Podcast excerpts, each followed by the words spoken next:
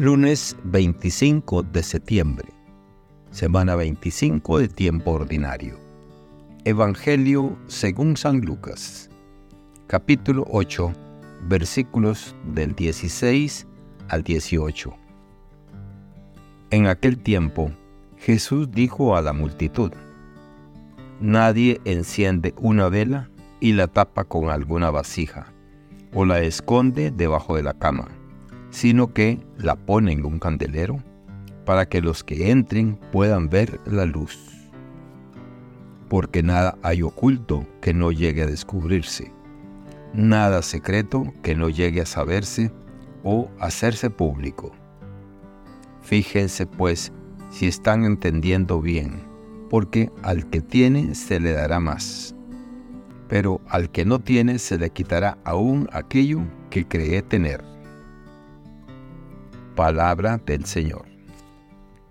Gloria a ti, Señor Jesús.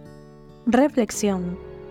Las lecturas de este día constituyen un espacio sagrado para el pensamiento crítico y el autoexamen espiritual.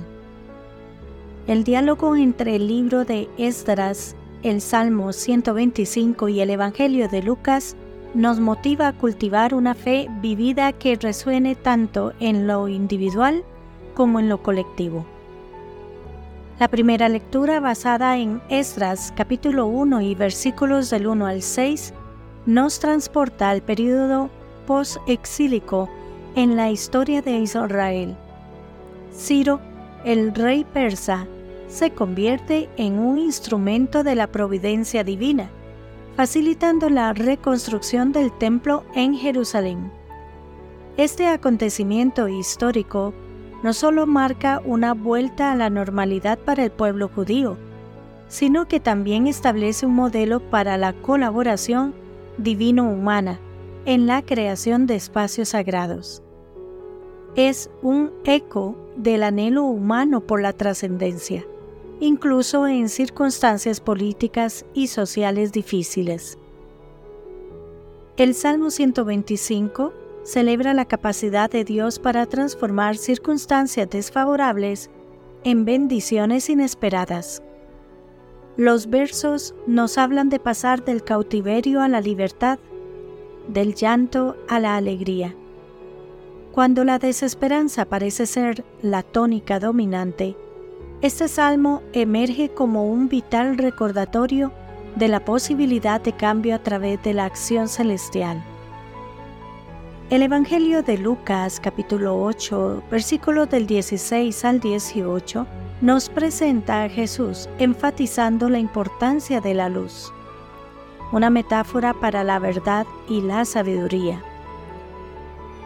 Contrario a mantener nuestras realizaciones y virtudes en la oscuridad, Jesús nos impulsa a colocarlas en un lugar donde pueden iluminar a otros. Cuando parece que lo falso y las medias verdades se vuelven más comunes, el mensaje es claro.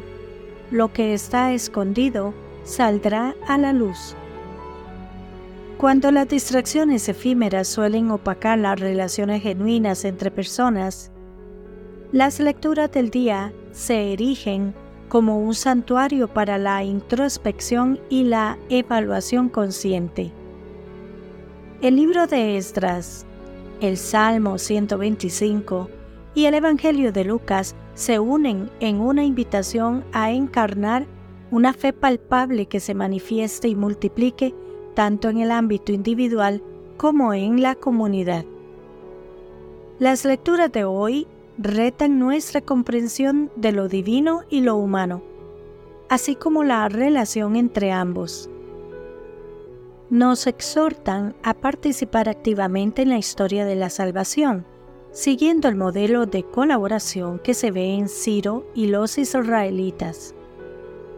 Nos recuerdan que la intervención de Dios a menudo llega cuando menos se espera, alentándonos a mantener una actitud de esperanza y gratitud, incluso en momentos de dificultad pero es el Evangelio el que arroja la luz más intensa sobre nuestro caminar espiritual.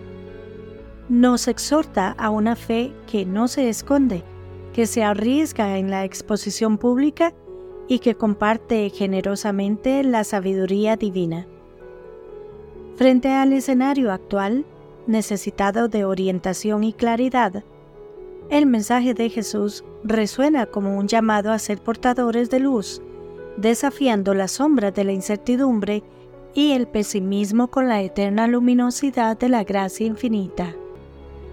Finalmente, estas lecturas son un recordatorio que nos convoca a reconsiderar nuestras nociones sobre lo divino y lo humano. Más que meras palabras en papel, representan un llamado a sumergirse en la complejidad del misterio sagrado, que siempre nos está invitando a una relación más íntima. El objetivo no es solo entender estos textos, sino permitir que transformen nuestra manera de ver el mundo, nuestras relaciones y nuestra propia existencia. Se nos invita a abrir nuestros corazones y mentes a una misericordia que sobrepasa el entendimiento humano, a un amor que se revela en actos de inesperada generosidad y a un compromiso que desafía nuestras concepciones limitadas de justicia y reciprocidad.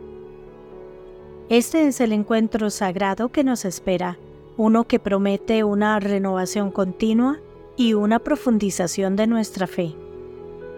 Así, en ese acto de apertura y en ese compromiso renovado, encontramos no solo respuestas, sino también preguntas más profundas que nos llevan a una búsqueda incesante de lo supremo en nuestra vida diaria.